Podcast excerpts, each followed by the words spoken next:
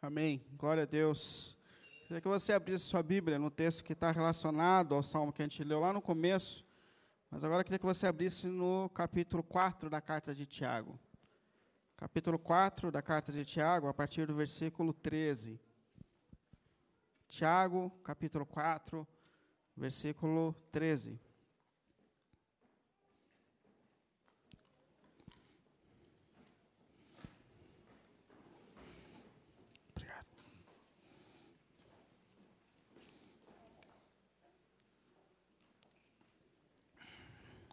Versículo 13. Ouçam agora, vocês que dizem, hoje ou amanhã iremos para esta ou aquela cidade. Passaremos um ano ali, faremos negócios e ganharemos dinheiro. Vocês nem sabem o que acontecerá amanhã? O que é a sua vida? Vocês são como a neblina que aparece por um pouco de tempo e depois se dissipa. Em vez disso, deveriam dizer: se o Senhor quiser, viveremos e faremos isso ou aquilo. Agora, porém, vocês se vangloriam das suas pretensões. Toda vanglória como essa é maligna. Portanto, pensem nisso. Quem sabe fazer, quem sabe que deve fazer o bem e não o faz, comete pecado. Diante da palavra de Deus, queria te convidar a orarmos ao Senhor. Santo Deus e Pai, em nome do Senhor Jesus, mais uma vez, Senhor, nós nos colocamos aqui diante de Ti, Pai. Diante da Sua palavra, prestando louvores ao Teu santo nome, agradecendo quem Tu és, Senhor. Mas mais uma vez, diante da Sua palavra, Deus, querendo ouvir a Sua direção para as nossas vidas, para os nossos caminhos, para a nossa jornada, Pai. Por isso, em nome do Senhor Jesus, grande Deus e Pai, mais uma vez nós colocamos tudo que nós faremos aqui diante de Ti, Senhor Pedimos que o Senhor, que conhece nossas mentes e corações, Senhor, venha falar aos nossos corações, venha direcionar a nossa vida, venha produzir em nós caminhos eternos, Senhor, segundo a Sua vontade, segundo o Seu querer, Pai. Coloca nossos corações e nossas vidas diante de Ti, Pai. E pedimos a Ti que nos sustente, nos dê forças e sabedoria, para que a gente se levante para viver uma vida para a glória e para louvor do Teu santo nome, Pai. Pelo nome do nosso Senhor Jesus Cristo. Amém. Amém? Pode sentar, por favor. Carta de Tiago é um intenso chamado de Deus para que a gente pense, para que a gente reflita, principalmente sobre a fé e sobre como a gente aplica a fé à nossa maneira de viver. Algumas semanas atrás eu falei com os irmãos a respeito da carta de Tiago, que é esse chamado tenso e intenso de Deus para refletir a relação que a gente faz sobre a maneira que nós vivemos e a fé que nós temos, ou sobre o quanto a nossa fé tem afetado de fato a nossa maneira de viver. E a gente aprende com o Tiago que a fé bíblica é, não é uma força que eu consigo fazer com que Deus se mova para que os meus desejos se realizem, mas que a fé bíblica é uma confiança em Deus, uma convicção que me faz decidir sempre dentro da vontade e dos propósitos dele. Porque pela fé eu creio que o que Deus tem para mim é o melhor que eu posso viver e é o melhor que eu posso desfrutar. E hoje eu queria, com base ainda na carta de Tiago, te chamar uma reflexão sobre aquilo que é de fato essencial na nossa vida e na nossa caminhada. Sabe que hoje a gente vive tempos em que a maioria das pessoas se sentem cansadas e estressadas.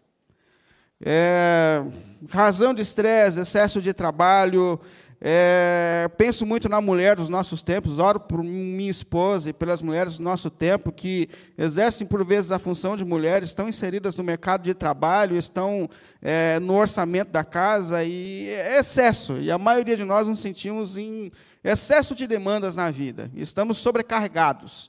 É, essa é uma declaração muito comum do ser humano dos nossos tempos. Nós estamos cansados e sobrecarregados. E ainda veio sobre nós esse mundo das redes sociais, que quem pensa que acessar a rede social é um caminho para encontrar descanso está errado. A rede social não descansa a nossa mente, não descansa o nosso coração.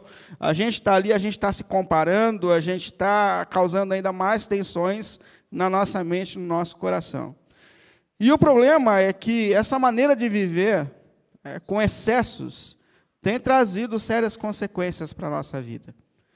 Ah, eu estava vendo há um tempo atrás reportagens dizendo que mais do que a metade das doenças que levam pessoas a pronto socorros hoje são doenças psicossomáticas. Isso é, estão começando nas nossas mentes desordenadas e estão afetando todo o nosso corpo. É, afeta é, o nosso rendimento no trabalho. É, houveram tempos que a gente entrava no trabalho e fazia o trabalho. Hoje a gente trabalha com rede social, com internet, recebendo mensagem. Eu tive um celular, revelando a minha idade que ele só fazia ligação. É um absurdo para essa geração, né? Mas eu tive um celular que só fazia ligação, recebia mensagem. É, hoje a gente tem tudo nesse momento e é, é, provado que hoje um trabalhador produz muito menos no tempo de trabalho do que produzia de algumas décadas atrás por causa desse excesso de coisas que a gente tem. Isso tem obviamente afetado os nossos relacionamentos, é, esse excesso de coisas, esse excesso de movimento, é, o desafio que a gente tem hoje de conseguir sentar na mesa para conversar, olhando um nos olhos dos outros, isso tem sido cada dia mais, mais desafiador. Ontem mesmo eu estava é, sentando na mesa, no horário que deu, para agradecer a Deus pela semana, pelo sábado que começa. Aí chamei meu filho para sentar na mesa e falei, ah, pai, posso levar meu vídeo junto? Falei, filho do céu, desliga esse negócio um pouco, pelo amor de Deus. Ah, pai, mas quanto tempo vai demorar esse negócio dessa mesa aí que eu vou ter que desligar o vídeo? E é, é, assim, a gente nessa rotina hiperativa, a gente tem dificuldade de olhar nos olhos, né? a gente tem dificuldade, os nossos relacionamentos estão sendo afetados por isso. E é óbvio que a nossa vida espiritual tem sido afetada por esse excesso de demandas. É, a gente sempre percebe que parece que quando se trata do lado espiritual, não se trata de prioridades na nossa vida. É aquela história do, do menino que uma vez estava saindo de casa e o pai dele deu para ele duas moedas de um real idênticas. Não sei se vocês já viram essa história. E o menino pegou as duas moedas idênticas, colocou no bolso. O pai dele falou assim: Olha, filho, essa moeda aqui você dá de oferta na igreja, para a igreja. Essa aqui você compra um doce. Certo? Certo. E ele foi para a igreja, jogou a moeda para cima, brincou, chutou a moeda. A moeda, uma das moedas rolou, caiu no bueiro. Ele falou: Poxa vida, dá oferta, foi embora. E, e, assim, é, o tempo com Deus, em meio a toda essa rotina que a gente tem, parece que é sempre o que sobra, está sempre em segundo lugar. A gente tem muitas prioridades na vida, e por vezes o nosso relacionamento com Deus, a nossa vida devocional, tem sido afetada diante é, dessa vida cheia de demandas que a gente tem. E eu queria muito te convidar hoje a pensar sobre o que de fato é essencial. É, diante desse mundo com tantas demandas, com tantos chamados, o que de fato é essencial? O que, que a gente precisa colocar em primeiro lugar na nossa vida? É, e quais são os caminhos para que a gente comece a viver pelo que é de fato essencial? É, e uma coisa importante que a gente já tem que começar dizendo: menos é mais. É, a gente gosta do hiperativismo, a gente gosta desse excesso de movimento que gera em nós uma falsa sensação de que a gente está cumprindo a nossa missão. Então a gente gosta de correr, mas o fato de que a gente está correndo, o fato de que a gente não tem tempo, o fato de que a gente está fazendo muito culto, em várias áreas da nossa vida, não quer dizer que nós estamos cumprindo a nossa missão. E é por isso que a gente precisa parar e pensar, para pensar, a partir da palavra de Deus, o que de fato é essencial e quais são as coisas que realmente nós devemos lutar e buscar na nossa vida. Coloquei aqui três caminhos para que a gente comece a viver o que de fato é essencial. Primeiro, é reconhecer as nossas limitações. Reconhecer as nossas limitações. Porque a gente vive e age como se a gente estivesse no controle da história. Se a gente parar um pouco, a gente percebe isso. Aí olha de novo aí na sua Bíblia, capítulo 13, do capítulo 4, versículo 13, do capítulo 4 da carta de Tiago. Versículo 13. Diz assim, ó: Ouçam agora, vocês que dizem: Hoje ou amanhã iremos para esta ou aquela cidade passaremos um ano ali, faremos negócios e ganharemos dinheiro. Tiago está falando aqui de pessoas que agem na vida como autônomas, pessoas que agem como se estivessem no controle da própria história. Eles é, decidem onde estarão, quando estarão e o que farão. Percebe? Eu, eu mando em tudo na minha vida. Eu tenho a agenda da minha vida na minha própria história. E normalmente são pessoas que decidem segundo os seus próprios desejos, sonhos, planos, e, e depois invocam Deus para ver se Deus ajuda a acontecer. Mas não são pessoas que normalmente colocam a vontade de Deus antes das suas decisões, mas agem como se fossem autônomos na sua própria história. E a gente tem que tomar um cuidado muito, muito grande com isso, porque, por vezes, por vezes, nós estamos nos colocando em caminhos que Deus nunca mandou a gente se colocar.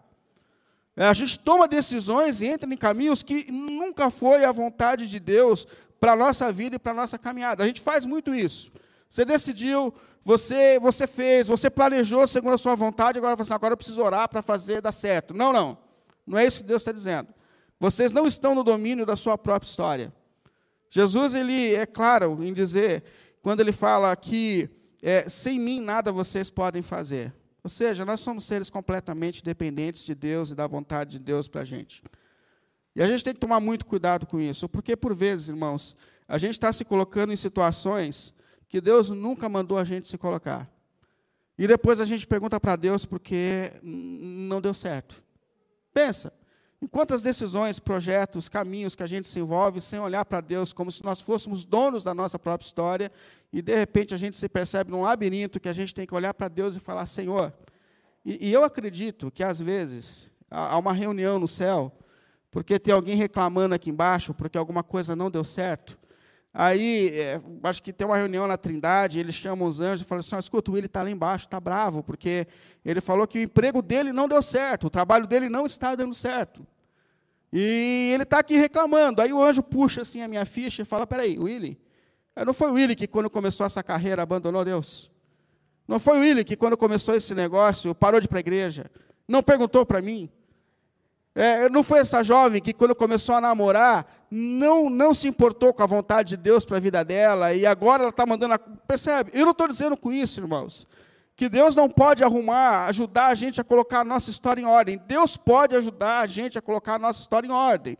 E eu tenho certeza que essa graça e misericórdia de Deus se renova mais uma vez sobre nós hoje, para que nós possamos viver segundo os propósitos de Deus. Eu tenho certeza disso. Mas a gente tem que pensar, porque Tiago está dizendo para a gente, por vezes, a gente age dentro de uma autonomia, é, sem olhar para a nossa dependência de Deus e sem olhar o quanto nós não somos autônomos. E o que, que Deus está dizendo para a gente aqui? Que a gente vai agir a partir, é, sem responsabilidade, porque somos dependentes? Também não. É, é uma questão muito importante essa. Eu gosto muito desse texto dizendo assim, ó, se Deus quiser, nós faremos isso ou aquilo.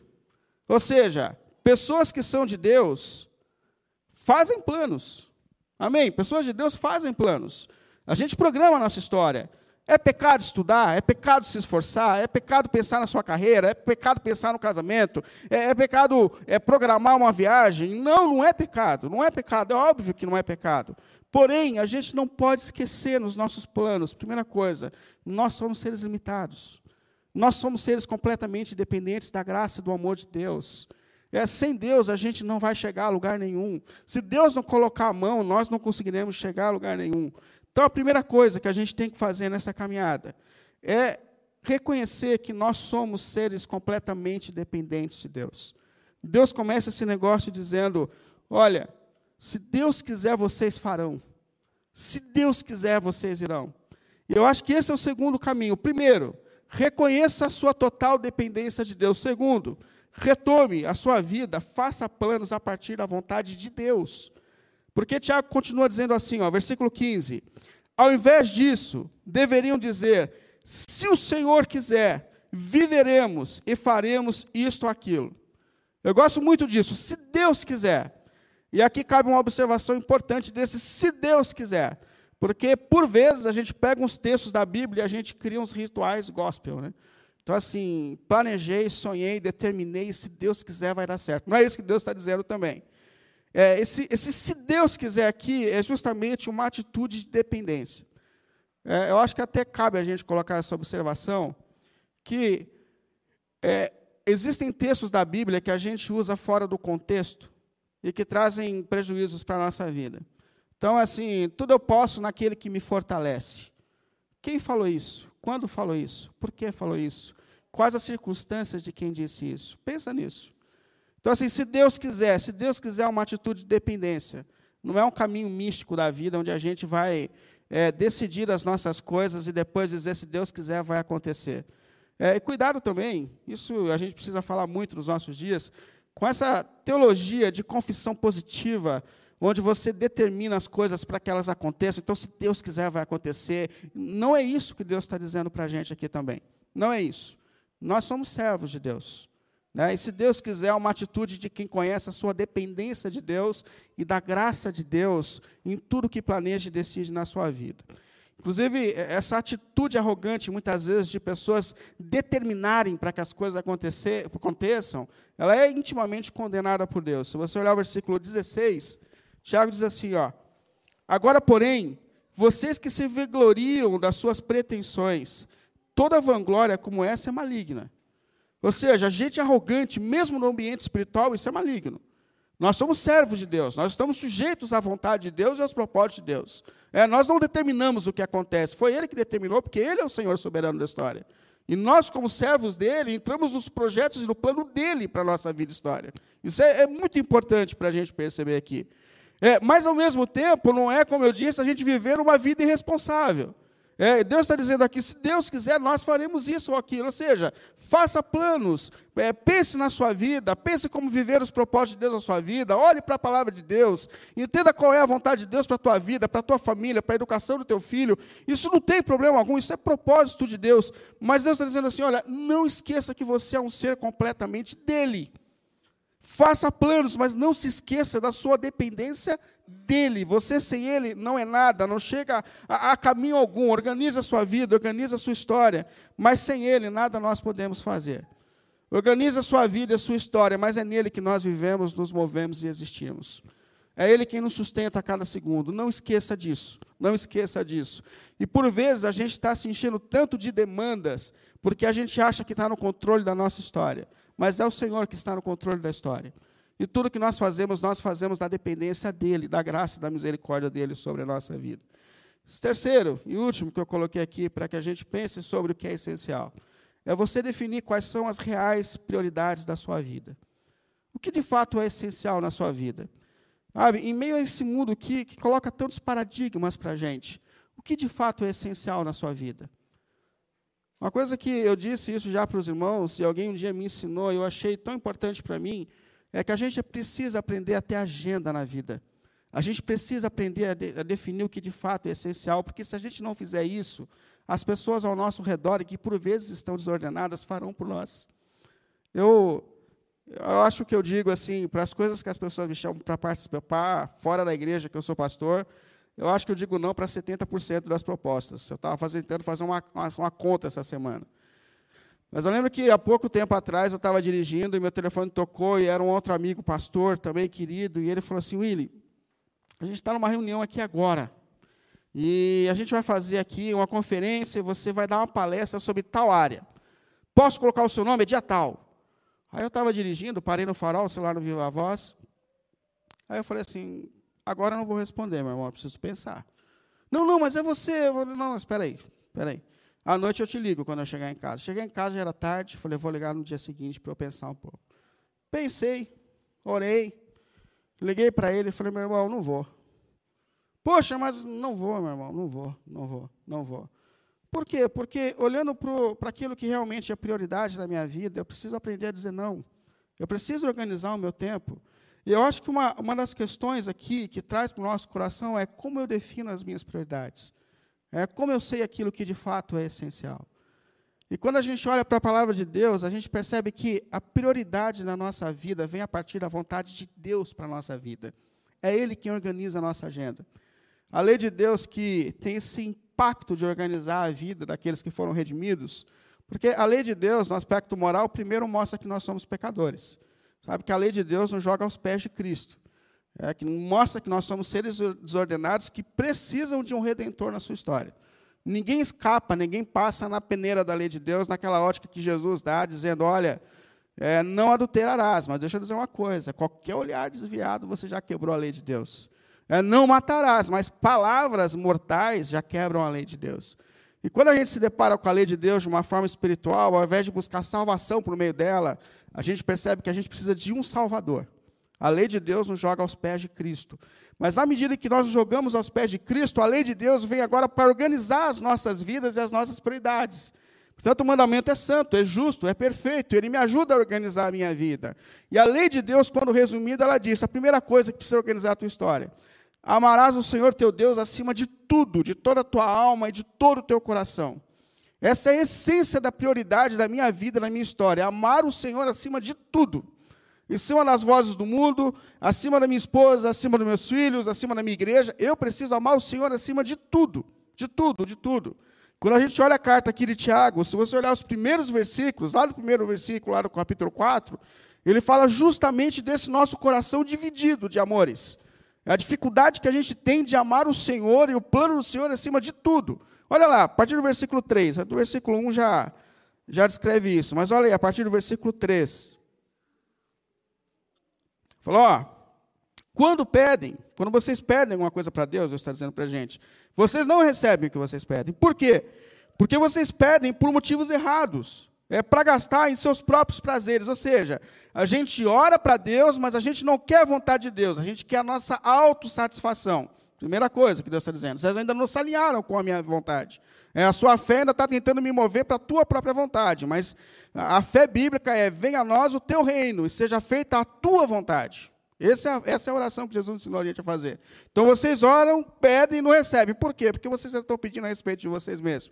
Aí no versículo 4 ele diz assim: ó, adúlteros, olha isso, adúlteros, vocês não sabem que a amizade com o mundo é inimizade com Deus. Quem quer ser amigo do mundo, faz inimigo de Deus. Ou seja, nós precisamos definir a quem nós vamos amar. Se nós vamos alinhar a nossa vida segundo os propósitos do mundo em que nós estamos inseridos, segundo os nossos próprios desejos, ou se nós vamos alinhar a nossa vida segundo os propósitos e a vontade do Senhor Deus sobre a nossa vida. Aí no versículo 5 ele diz assim: ó, ou vocês acham que é sem razão que a Escritura diz que o Espírito que ele fez habitar em vocês tem fortes ciúmes? Pensa nisso. Deus que sonda os nossos corações e mentes, o íntimo do nosso interior e que conhece as verdadeiras prioridades da nossa vida. Arde em santos ciúmes por nós, porque sabe que o nosso coração e a nossa mente estão divididos. E como que a gente começa a definir as nossas prioridades? Quando a gente coloca Deus no centro de tudo da nossa vida. Quando a gente coloca a vontade de Deus no centro da nossa vida. Quando a gente tem coragem de se ajoelhar diante do Senhor, dizendo: Senhor, seja feita a tua vontade, Senhor. Eu não sei quais são os seus planos, mas façam os seus planos sobre a minha vida e sobre a minha história. Essa é a maior oração de fé que a gente pode fazer. É acreditar que o que ele tem é o melhor que a gente pode viver.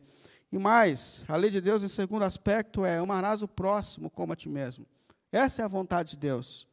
E sabe que alguém um dia perguntou para Jesus: quem é o meu próximo? É, quem é esse ser a quem eu devo amar? E Jesus falou assim: olha, o teu próximo é quem está próximo. Isso é, o teu próximo, exatamente nesse momento, é quem está sentado do teu lado no banco. Mas o meu próximo, o meu próximo na vida, o meu próximo de verdade, é a minha esposa e o meu filho. Eles são os meus próximos maiores.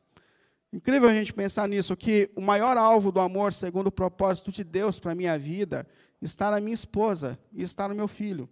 É, é, a partir deles que a minha vida e minha agenda se organiza. Pensa, é a partir do meu filho é a partir da minha esposa, de todas as mulheres que estão ao meu redor, graças a Deus, pela graça de Deus que coloca tanta gente boa ao nosso redor, mas de todas as mulheres, de todos os homens que estão ao meu redor. Quem é o maior desafio, quem eu tenho o maior desafio de fazer feliz é a minha esposa, porque eu tenho que amar o meu próximo, o meu próximo. Eu acho isso tão difícil, porque quem conhece a gente de verdade é quem? É quem está próximo. É, amar vocês um pouco mais distante, para mim, é muito fácil. Agora, esse desafio de ter um amor com, com aquele com quem a gente dorme e acorda, isso vem alinhar tanto as entrelinhas da nossa vida, mas esse é o propósito de Deus. E é daí que a minha agenda e as prioridades da minha vida são organizadas, a partir daquilo que Deus tem para mim. E eu acho que vem justamente essa questão: como eu começo então a organizar as prioridades da minha vida? A partir da vontade de Deus. Primeiro, amando o Senhor e obedecendo ao Senhor. E eu acho que a gente se organiza quando a gente pergunta a nós mesmos quem nós somos.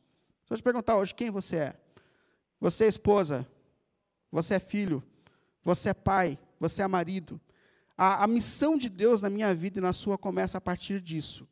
Se você quiser servir a Deus acima de todas as coisas, a missão na sua vida começa a partir daqueles que Deus tem dado para você de mais perto. Isso é extremamente desafiador, mas esse é o propósito que Deus tem para a nossa vida. E a gente não só tem que definir o que é essencial, mas a gente tem que lutar por aquilo que é essencial. Porque no versículo 17, a palavra de Deus diz assim, no capítulo 4 de Tiago: Portanto, pensem nisso. Ó, pensem nisso. Deus está chamando a gente a pensar. Quem sabe que deve fazer o bem e não o faz, comete pecado. Ou seja, quem sabe qual é a vontade de Deus, quem sabe quais são os propósitos de Deus e não levanta e não luta para viver esses propósitos, também tem pecado contra Deus. Segundo Deus, o pecado não está só relacionado com aquilo que nós fazemos, mas com aquilo que nós não fazemos, que nós sabemos que é a nossa missão, mas que nós não lutamos para viver na prática. E eu queria concluir justamente chamando a refletir sobre essas questões. Primeiro, nós precisamos reconhecer as nossas limitações.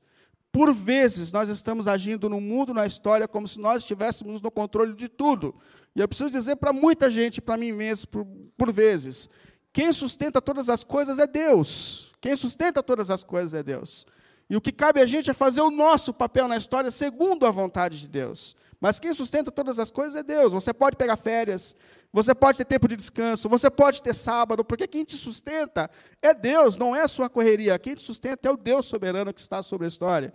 E mais, organiza a sua vida de dependência de Deus.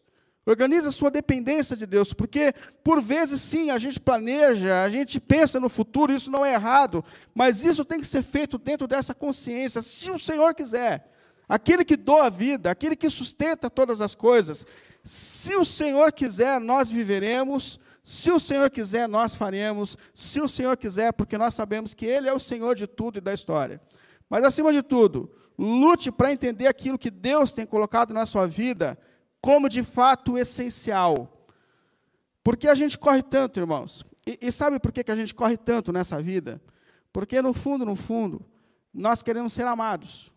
Presta atenção nisso. A gente corre tanto nessa vida porque, no fundo, no fundo, o que nós queremos é reconhecimento, nós queremos pessoas que nos amem. É, a gente quer ter um bom lugar na sociedade, a gente quer ter um bom lugar no mundo em que nós estamos inseridos. Nós precisamos de pessoas, nós queremos ser amados, amados pela sociedade.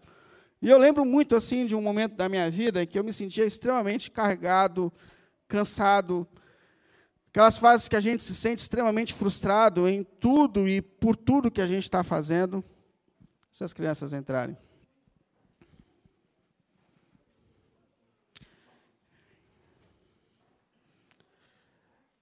Eu lembro muito assim de uma fase da minha vida em que eu me sentia extremamente sobrecarregado, cansado com tantas demandas da minha vida.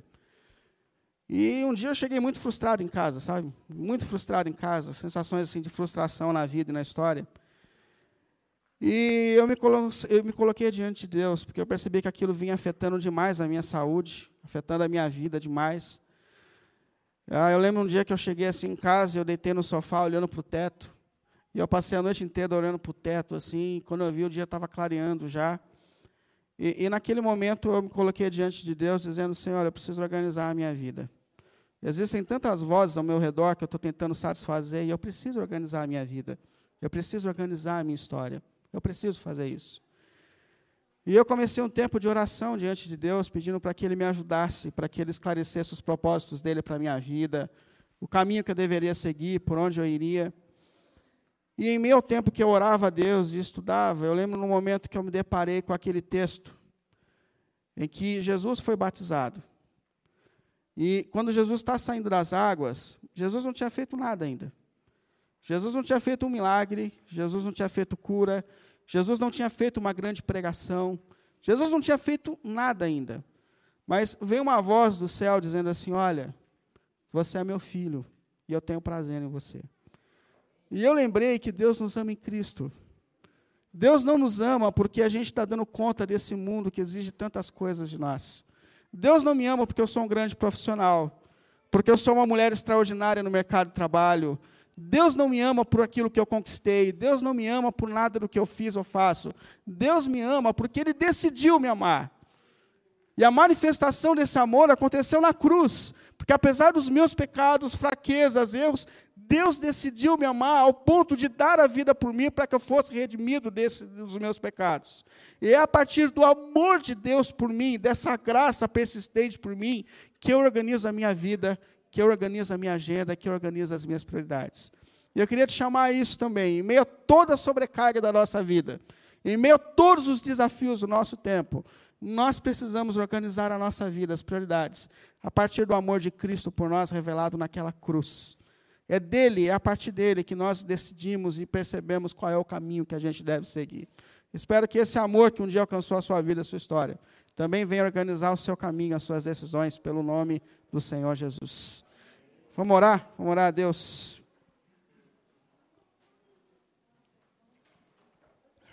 Queria chamar o pessoal da música à frente. Enquanto eles chegam aqui, a gente ora a Deus para que Ele nos ajude a definir quais são as verdadeiras prioridades da nossa vida. Senhor Deus e Pai, pelo nome do Senhor Jesus, mais uma vez nós nos colocamos aqui diante de Ti, por Tua graça, Senhor, por Tua misericórdia, Deus e Pai, nós que somos seres em um mundo bombardeado de tarefas, missões, de desafios, Senhor, nós nos colocamos aqui, Senhor, a partir da Sua cruz, a partir, a partir da Sua graça sobre a nossa vida, Senhor. E pedimos em nome do Senhor Jesus, em nome do Senhor Jesus, Pai Organize nossas vidas e histórias a partir do seu amor, Senhor. Em nome de Jesus, Pai, visite os nossos corações e mentes em meio às nossas inquietações, Senhor. Em nome do Senhor Jesus, Pai. Para que a gente possa alinhar as nossas vidas, os nossos corações, Senhor, a partir do que o Senhor fez por nós naquela cruz, Senhor. Em nome de Jesus, recebe diante de Ti, nesse momento, nesse momento corações e mentes que estão inquietos diante das sobrecargas da vida, Senhor e satisfaça-nos por tua graça no teu amor, Senhor. Esse amor que, apesar das nossas desordens e limitações, persiste sobre a nossa vida, Senhor. Em nome do Senhor Jesus. Em nome do Senhor Jesus. Amém.